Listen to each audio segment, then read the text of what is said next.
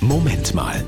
Mit einem Beitrag von Radiopastorin Susanne Richter aus Hamburg für die Evangelische Kirche. 112 heißt Notruf, überall in Europa. Je nachdem, was passiert ist, kommen Rettungs- und Feuerwehrwagen und medizinisches Fachpersonal.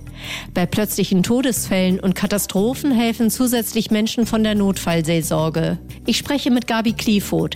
Sie ist Pastorin und Notfallseelsorgerin in Schleswig-Holstein. Und ich frage sie, was ist Notfallseelsorge eigentlich ganz genau?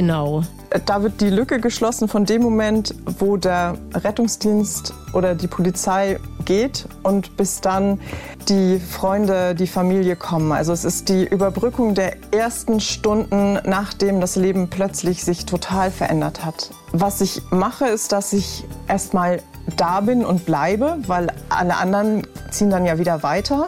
Da sein, mit aushalten, die Situation strukturieren und das vorhandene Netz stärken.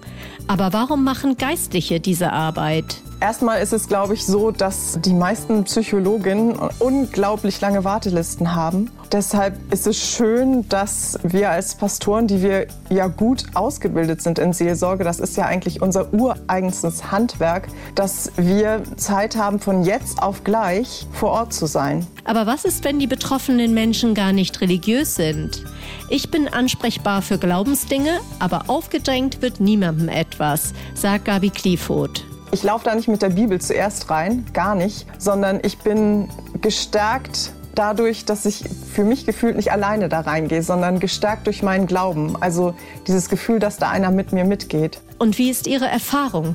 Können Menschen nach furchtbaren Erlebnissen wieder glücklich werden? Also das Leben ist definitiv anders. Es wird nie wieder dasselbe. Aber es gibt trotzdem einen Weg weiterzuleben und es ist oftmals so, dass es sehr viel bewusster gelebt wird. Menschen in Notfällen und Katastrophen zur Seite stehen. Die Kraft dafür zieht Gabi Kliefoth aus ihrem Glauben. Also ich persönlich glaube fest daran, dass mit dem Tod das Leben, dass, dass es nicht vorbei ist. Und das macht es schon anders, wenn man so in einen Einsatz geht. Es gibt Kraft, dass es irgendwann wieder weitergeht. Da ist noch was. Also je länger ich das mache, umso mehr vertraue ich auch darauf. Heute ist der internationale Tag des Notrufs. Wir danken allen Helfern und Helferinnen für ihren Einsatz. Ihr macht einen super wichtigen Job für uns alle. Das war ein Beitrag von Radiopastorin Susanne Richter aus Hamburg für die Evangelische Kirche. Moment mal. Zum Nachhören und als Podcast auf radiokirche.de.